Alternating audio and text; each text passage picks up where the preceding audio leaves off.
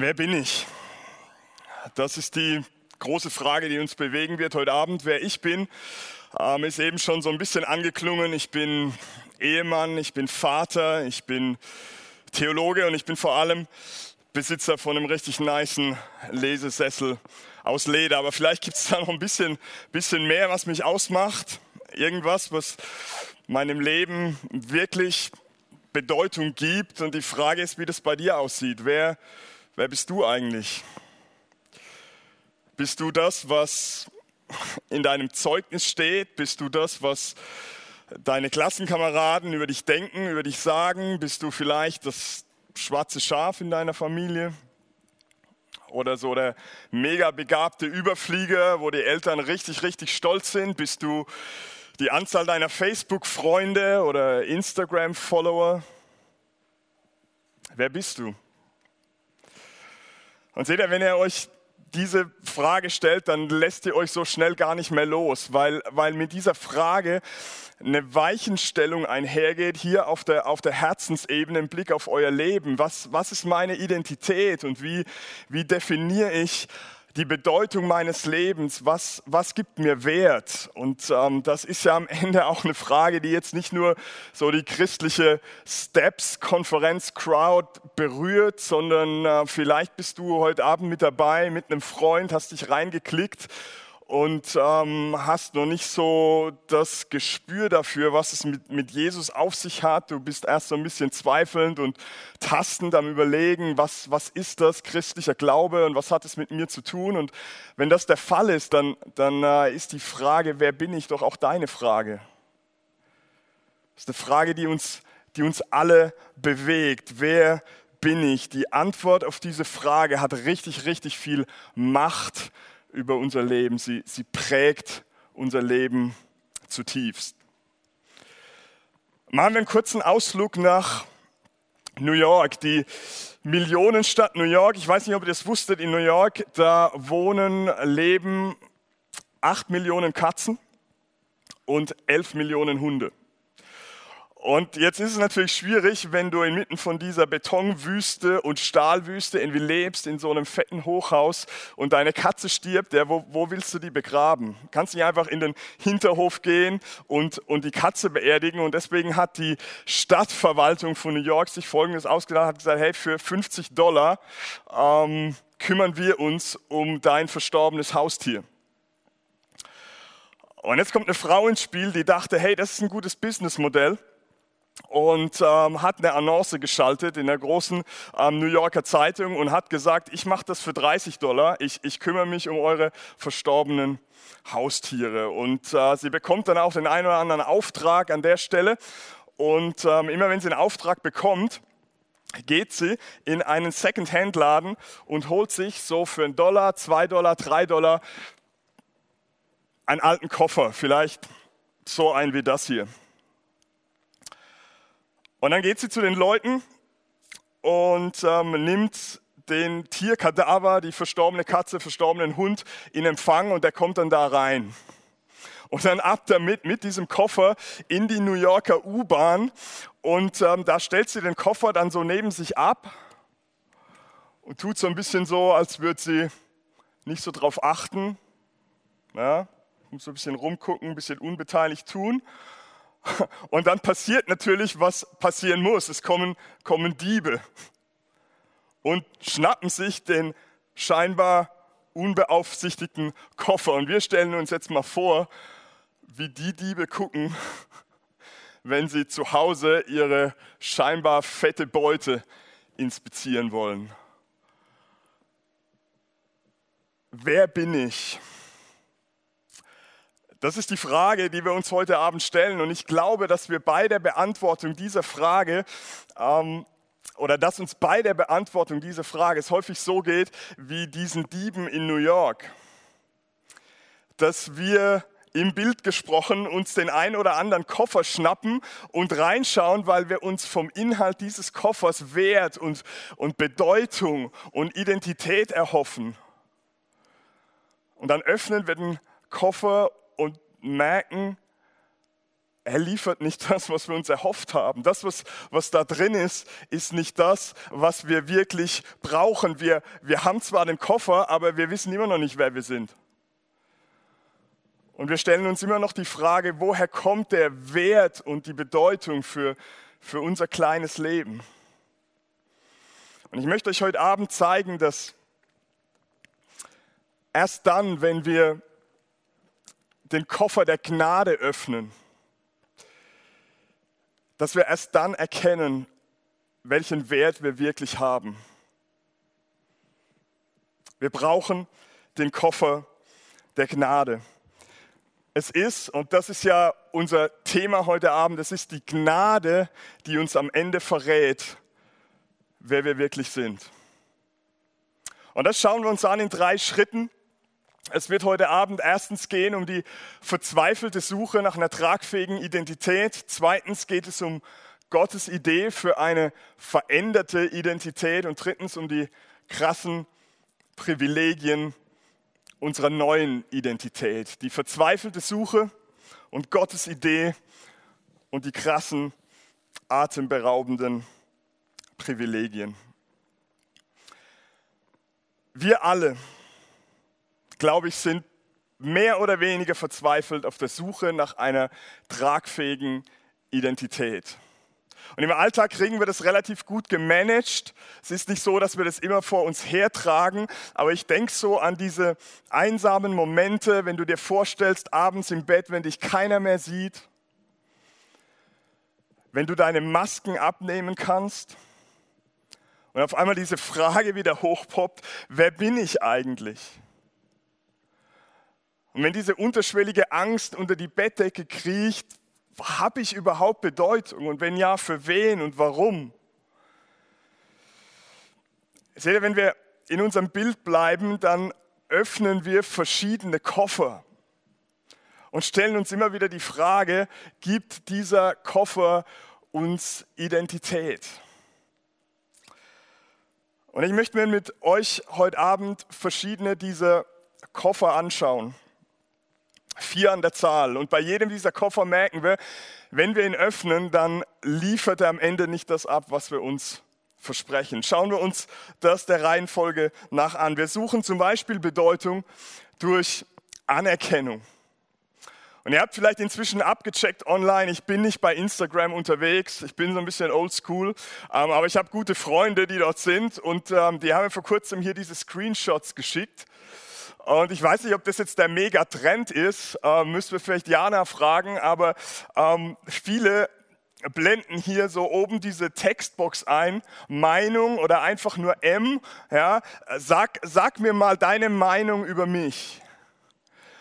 Ähm, und ich finde das sehr bezeichnend, weil eigentlich dadurch ausgedrückt ist, schreib doch da jetzt mal bitte, bitte, bitte, bitte, bitte rein, ähm, wie toll ich bin weil ich diese positive Anerkennung, diesen Support brauche. Ähm, sag mir, dass ich gut bin. Sag mir, dass ich, dass ich wichtig bin. Ich brauche diese Anerkennung der Welt da draußen von meinen, meinen Peers. Und ich weiß natürlich, dass die meisten von euch das nicht so auffällig machen würden. Aber dieses Denken, glaube ich, das kennen wir, oder? Ich, ich habe Bedeutung, weil die anderen mich, mich mögen. Aber seht ihr, am Ende bringt uns diese Sucht nach Anerkennung keine stabile Identität, sondern es macht uns nur noch unruhiger. Weil wir ständig Angst haben, die anderen könnten jetzt was Negatives über uns sagen und, und uns nicht mehr mögen. Ja, und wir passen uns ständig an, nur um dazuzugehören. Unser Lifestyle richtet sich nach den anderen, nur damit wir nicht aus ihrer Gnade fallen.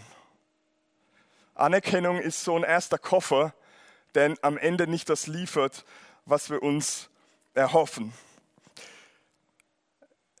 Das zweite Gebiet, auf dem wir uns Bedeutung suchen, ist im Thema Leistung. Ja? Es läuft alles auf diesen Moment zu, wenn du vor dem Spiegel stehst und denkst, Mama, Papa, starke Leistung.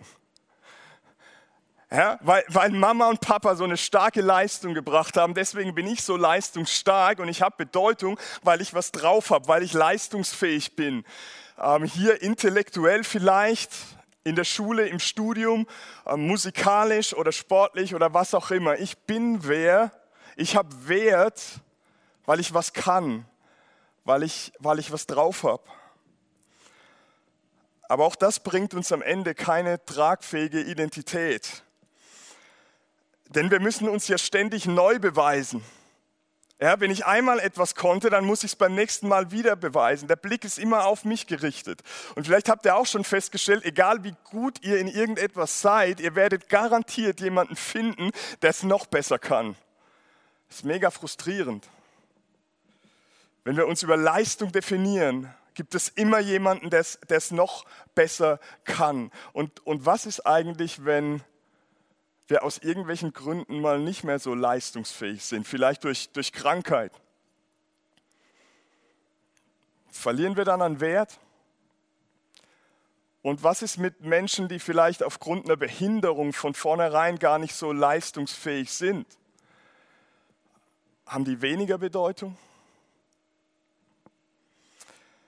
Dritter Bereich, der unseren Wert, unsere Identität boosten soll, ist das Thema Selbstentfaltung. Das ist so eine große Message unserer Zeit. Die Kultursoziologen sagen dazu in einem großen Wort ähm, expressiver Individualismus. Ja, ich erkläre euch das, äh, to express auf Englisch, sich, sich entfalten, sich ausdrücken. Jedes Individuum ähm, trägt sein Innerstes nach außen. Hör auf dein Herz ist die Message entfalte dich selbst oder wie ich das vor kurzem in so einem Lifestyle-Magazin gelesen habe, du bist nicht hier, um etwas zu erhalten, sondern du bist hier, um dich selbst zu entfalten. Du erhältst nichts, sondern du entfaltest dich. Du, du trägst sozusagen dein bestes Selbst nach außen und wenn du das tust, dann hast du Bedeutung.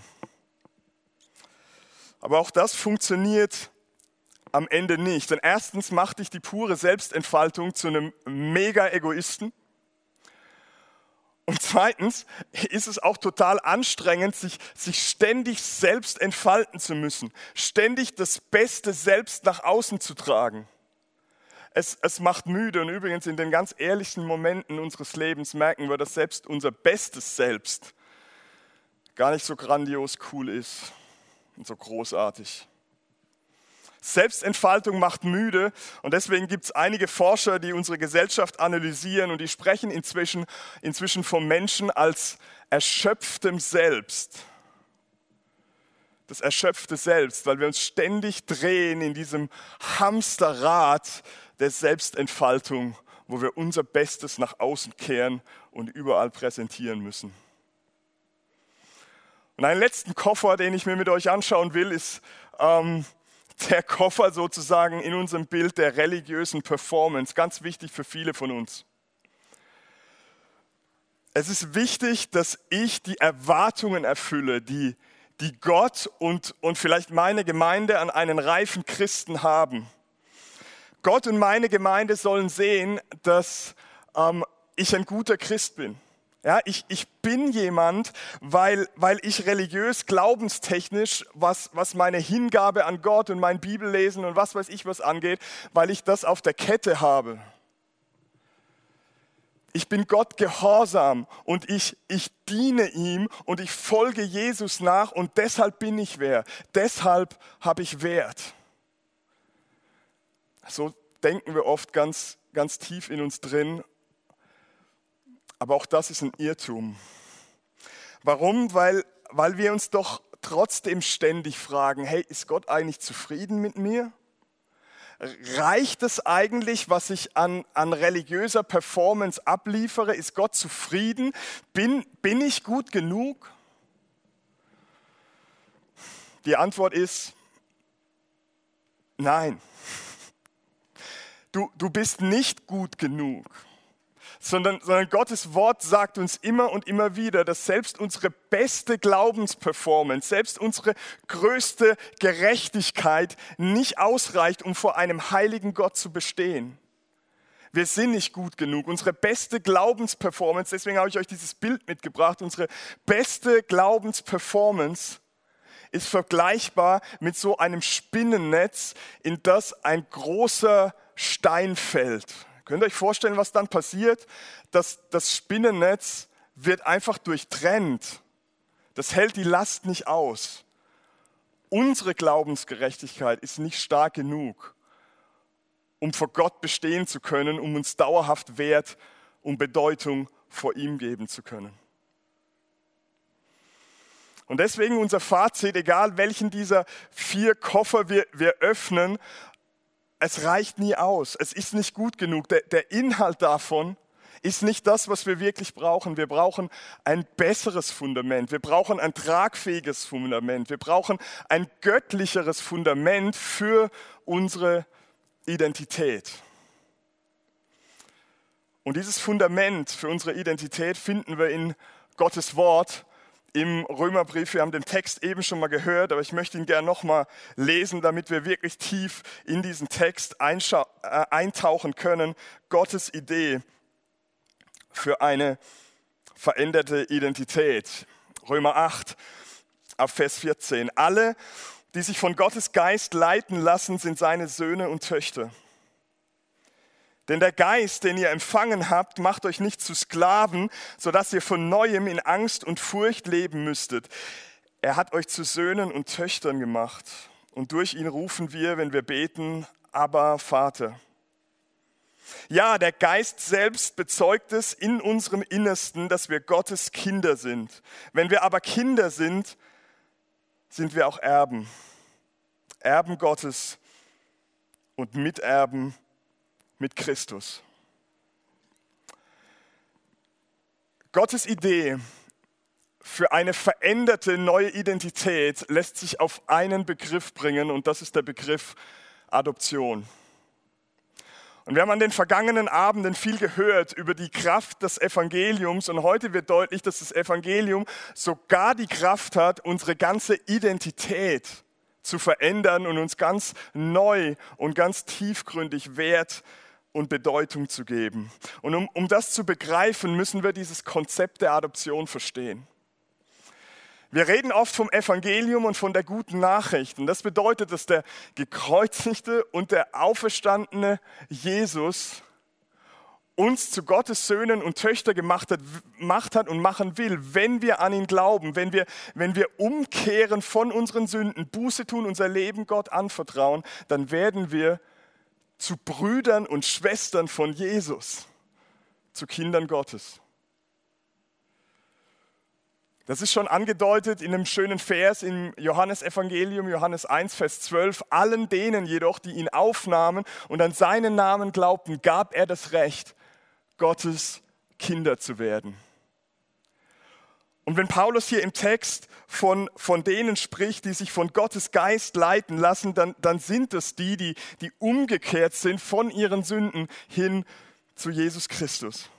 Wir sind zu Kindern Gottes geworden, ähm, obwohl wir gar nicht mehr die DNA Gottes haben obwohl wir, das ist so unser Merksatz, in uns selbst sündiger sind, als wir befürchtet haben, nimmt Gott uns hinein in seine Familie. Warum? Weil er uns so sehr liebt, weil er uns mehr liebt, als wir zu hoffen gewagt haben.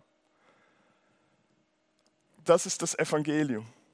Und das wird jetzt hier zugespitzt, indem Paulus uns zuspricht, ihr könnt Söhne und Töchter Gottes sein die Bedeutung eures Lebens, sagt Paulus, ist nicht daran gekoppelt, was andere über euch denken, ist nicht gekoppelt an die Anerkennung durch andere Menschen, an eure Performance, an eure Leistung, an eure beeindruckende Selbstentfaltung und auch nicht daran gekoppelt, ob ihr euch gerade wertvoll fühlt oder nicht. Ihr könnt Söhne und Töchter Gottes sein, der Schöpfer des Universums, der, der euch gemacht hat, der, der euch gewollt hat, der, der euch geschaffen hat, der adoptiert euch jetzt hinein in seine Familie. Das ist eine Wahrheit, die, die hat überragende Schönheit und die hat eine, eine Tragweite, wie wir sie uns kaum ausmalen können. Und das wurde mir eigentlich erst so richtig bewusst im Jahr 2015. Und wenn ich euch jetzt ein bisschen hineinnehme in meine persönliche Geschichte, dann ähm, nicht deshalb, weil ich glaube, dass meine Geschichte für euch so wahnsinnig wichtig ist, sondern weil ich hoffe, dass meine Geschichte euch ein bisschen was erklären kann oder verständlich machen kann von eurer Geschichte mit Jesus. Ich möchte euch mitnehmen in äh, eine Hotellobby in Bulgarien. Auf diesen Sesseln in dieser Lobby saß ich mit meiner Frau. 2015. Und ihr merkt, so Ledersessel ziehen sich so wie ein roter Faden durch, durch meine Geschichte. Wir, wir, wir saßen dort und wir haben gewartet auf unseren einjährigen Sohn, den wir bis dahin noch nie gesehen hatten. Und ich kann euch die Emotionen nicht beschreiben, wie wir in diesen gefühlt endlos langen Minuten dort saßen und gewartet haben, bis er dann endlich in so einem kleinen Buggy reingeschoben wurde durch diese Hoteldrehtür in diesen, in diesen Vorraum. Und wir ihn gesehen haben und sofort verliebt waren. Ihn angeschaut haben und, und wussten, dass das ist unser Junge. Das ist unser, unser Sohn. Ein paar Wochen später hat er einen neuen Namen gehabt. Bartholomä und einen neuen Pass und eine neue Identität, versteht ihr, ein, ein, ein ganz neues Leben durch Adoption. Inzwischen haben wir noch eine kleine Tochter adoptiert und versteht ihr beide, unser Sohn, unsere Tochter, die, die haben nicht unsere DNA, ist nicht unser Fleisch und Blut. Und als sie geboren wurden, waren sie rein rechtlich nicht Teil unserer Familie. Und sie haben sich ähm, die Zugehörigkeit zu unserer Familie auch nicht irgendwie selbst zuzuschreiben oder irgendwie eigenmächtig verdient. Wir haben nicht einen Katalog durchgeblättert und uns rausgesucht, wer, wer hat die besten Eigenschaften und, und den nehmen wir. Es gab kein, kein Casting, wo sie sich beweisen mussten und irgendwie eine Hürde überspringen, sondern, sondern sie sind Teil unserer Familie geworden, weil wir sie an Kindesstadt angenommen haben, weil wir sie bedingungslos geliebt haben. Und sie mussten sich auch nicht erst selbst entfalten und ihren Wert steigern, sondern wir hoffen, dass sie sich gerade in unserer Familie gut entfalten können, weil sie schon etwas erhalten haben, nämlich Annahme als Kinder, Adoption hinein in unsere Familie. Und seht ihr, wenn, wenn das gilt für, für meine Kinder und für mich als, als ganz schwachen begrenzten, sündigen menschlichen Vater. Um, um wie viel mehr gilt das für, für dich und, und deinen himmlischen Vater, der dich gewollt hat und der dich geschaffen hat und der dich annehmen will in Christus als seinen Sohn und seine Tochter. Und das bringt uns am Schluss zu den krassen Privilegien, unserer neuen Identität. Paulus nennt einige dieser Privilegien in diesem Text und da würde ich gerne noch mal mit euch eintauchen in der Hoffnung, dass uns das zutiefst berührt. Es sind wieder vier Dinge, die wir uns anschauen. Das, das erste Privileg hier im Text ist die Sicherheit. Paulus sagt, Angestellte oder Sklaven, die, die gehorchen und die, die dienen und die arbeiten, weil sie Angst haben vor Strafe, weil sie Angst haben, ihren Job zu verlieren, weil sie sich die Frage stellen, hey, werde ich gut genug sein für meinen Herrn, für, für meinen Boss? Aber adoptierte Kinder, die leben unter ganz neuen Bedingungen. Die müssen keine Angst mehr haben vor Ablehnung, oder Liebesentzug. Söhne und Töchter Gottes müssen sich nicht mehr davor fürchten, dass Gott den Daumen senkt und irgendwie mit, mit Zorn und Ärger sie von sich wegstößt, weil sie die Erwartungen nicht erfüllt haben, sondern ihre Beziehung zu Gott ist dauerhaft safe. Sicherheit. Das zweite Privileg hier in unserem Text ist die Vertrautheit. Es ist eigentlich unfassbar, aber wir dürfen zum Schöpfer des Universums Vater sagen. Warum? Weil, weil er jetzt zu unserem himmlischen Vater geworden ist. Nicht mehr fern und distanziert, sondern nahe gekommen. Wir dürfen, sagt Paulus hier, Abba sagen. Und Abba ist übrigens nicht, so wie viele sich das vorstellen, so ein, ein Kleinkindwort, so, so ein dahergeplappertes Papi, das steckt vielleicht irgendwie mit drin, aber eigentlich ist aber ein, ein respektvolles Wort, eine, eine vertrauensvolle Anrede an den Vater. Und es ist übrigens das Wort, das Jesus verwendet, wenn er mit seinem Vater spricht. Und das heißt für uns, wir, wir dürfen uns Gott nahen mit demselben Vokabular, mit, mit derselben Anrede wie Jesus, sein einzigartiger Sohn. Sicherheit erstens, zweitens Vertrautheit, das dritte Privileg, Gewissheit. Vers 16, der Geist selbst bezeugt es uns in unserem Innersten, dass wir Söhne und Töchter sind.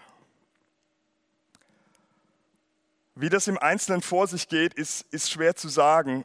Aber der, der Punkt hier ist, dass der Heilige Geist uns in unserem Innersten deutlich machen will, hey, ihr seid Kinder Gottes, ihr seid angenommen, ihr seid wirklich bedingungslos geliebt. Und ich bete, dass der Heilige Geist jetzt vor allem denen von euch das in ganz eindrücklicher Weise ins, ins Herz brennt, denen von euch, die dieser Lüge glauben, dass ihr nicht liebenswert seid. Aus welchen Gründen auch immer, aufgrund welcher Erfahrungen auch immer, ihr seid liebenswert als Gottes Söhne und Töchter. Wenn du dich durch den Glauben zu, wenn du durch den Glauben zu einem Sohn, zu einer Tochter geworden bist, dann sagt Jesus in Johannes 17, Vers 23, du bist von Gott geliebt, so wie ich von Gott geliebt bin. Wir sind von Gott, dem Vater, so geliebt, wie Jesus geliebt ist. Selbes Level an Liebe. Das ist unglaublich. Und das vierte und letzte Privileg ist die Erbschaft. Das ist so der, der vorläufige Höhepunkt, dass Paulus sagt, wir, wir sind Erben Gott hat uns nicht einfach nur vergeben, unsere Sünderkartei gelöscht, sondern er hat uns zu Erben gemacht. Er hat uns all den göttlichen Reichtum gegeben, den es nur geben kann. Eine herrliche Zukunft bei Gott. Und versteht er, in der Antike, da hat oft nur der erstgeborene Sohn den, den großen, fetten Anteil geerbt. Und wenn Paulus jetzt von Erbe spricht, dann, dann will er uns sagen, wir alle, die, ob erstgeboren oder nicht, um, um besonders vorne dabei oder nicht, wir, wir alle erben den Löwenanteil am Reichtum Gottes. Und das Wichtigste hier ist, dass Paulus sagt, wir sind Miterben Christi. Das heißt, wir erben das, was Christus erbt. Das, was Jesus gehört, gehört auch uns. Und seht ihr, all diese Privilegien der Gotteskindschaft, die berühren mich wieder besonders, wenn ich das im Licht dessen betrachte, was, was ich erlebe mit meinen adoptierten Kindern. Seht ihr, meine Kinder, die, die sagen vertrauensvoll und, und ganz oft auch respektvoll, nicht immer, aber oft auch respektvoll zu mir Papa. Und sie, sie demonstrieren dadurch, hey, wir haben diese emotionale, vertrauensvolle Nähe. Und meine Kinder sind unwiderruflich Teil meiner Familie. Sie, sie erben alles, was uns gehört. Herr, jeder kriegt die, die Hälfte meiner Bücher und wenn sein muss, dann kaufe ich einen zweiten Lesesessel, damit jeder einen hat. Sie sind unsere Erben. Und jetzt stellt euch mal vor, ich würde euch sagen, wisst ihr, ich mache mit meinen Kindern gerade so eine Testphase. Ich habe denen gesagt, wisst ihr, ähm, ihr habt ja nicht die Bartholomew-DNA. Und deswegen müssen wir jetzt erstmal abchecken eine Weile, ob ihr überhaupt würdig seid, diesen Namen Bartholomä zu tragen, ob ihr, ob ihr überhaupt gut genug seid. Und deswegen testen wir das mal aus. Ja, strengt euch an, bringt Leistung, seid gehorsam. Und wenn ihr dann 13, 14, 15 Jahre alt seid, dann können wir mal eine Zwischenbilanz ziehen und uns überlegen, ähm, ob ihr wirklich dazugehören könnt zu unserer Familie. Wenn ich das täte, dann würdet ihr denken, der, der Typ ist krank, der ist komplett, komplett crazy. Meine Kinder, die müssen keine Angst haben, dass wir sie irgendwann wieder von uns wegstoßen, weil sie unsere Erwartungen nicht erfüllt haben oder weil sie sich in irgendeiner Weise nicht so entwickeln, wie wir uns das wünschen. Unsere Kinder müssen nicht in, in Angst leben, dass wir sie irgendwann nicht mehr lieben, sondern wir sagen ihnen, Kinder, wir, wir lieben euch bedingungslos. Wir haben für euch gebetet, bevor ihr überhaupt auf der Welt wart. Wir sagen zu unserem Ältesten, Junge, wir, wir, haben, wir haben auf dich gewartet, sieben Jahre lang. Wir haben für dich gebetet, bevor du überhaupt existiert hast. Wir sagen, Kinder, wir, wir lieben euch. Wir sind von weit her gekommen, um euch zu uns zu holen. Und damit sie das verstehen, präge ich ihnen das ein durch, durch ein, ein Ritual, so ein, so ein väterliches Ritual, dass ich, dass ich sie mir schnappe und ich, und ich nehme sie in den Arm und dann sage ich zu ihnen, ich habe dich lieb für immer. Und dann antworten sie, und du gibst uns nie im Leben her. Ich habe dich lieb für immer und du gibst mich nie im Leben her. Die persönliche Geschichte meiner Familie ist, ist wirklich nur ein ganz, ganz schwaches Abbild von dem, was Gott für dich, für euch bereithält. Aber vielleicht kann dir meine Geschichte helfen, in, in deinem Herzen diese unfassbare, atemberaubende, grandiose ähm, Wahrheit irgendwie stärker zu verankern, du bist Sohn und Tochter eines liebenden Vaters, von Gott selbst, dem Schöpfer des Universums. Wir alle, ob du jetzt schon länger an Jesus glaubst, mit ihm unterwegs bist oder ob du dich erst langsam und vielleicht skeptisch und zweifelnd an den christlichen Glauben herantastest, wir alle tragen diese Frage mit uns rum, wer bin ich und, und was gibt meinem kleinen Leben Bedeutung? Und Gottes Wort, nicht ich, sondern Gottes Wort hier in Römer 8, sagt uns sehr, sehr deutlich, wenn wir diesen, diesen Koffer der Gnade nehmen und ihn öffnen, dann bekommen wir das, was wir wirklich brauchen. Dann erkennen wir unseren tiefsten endgültigen Wert. Das heißt, du musst dich nicht mehr beweisen, du musst nicht mehr performen, du musst nicht mehr krampfhaft Leistung bringen, du musst dich nicht erst ähm, entfalten, sondern du kannst dankbar und demütig etwas erhalten. Du kannst rausgehen aus diesem stressigen Hamsterrad der Erschöpfung, weil du im Glauben mit Jesus Christus verbunden bist liebt Gott dich bedingungslos als seinen adoptierten Sohn, als seine adoptierte Tochter. Das ist deine neue Identität. Und die ist dauerhaft tragfähig. Amen.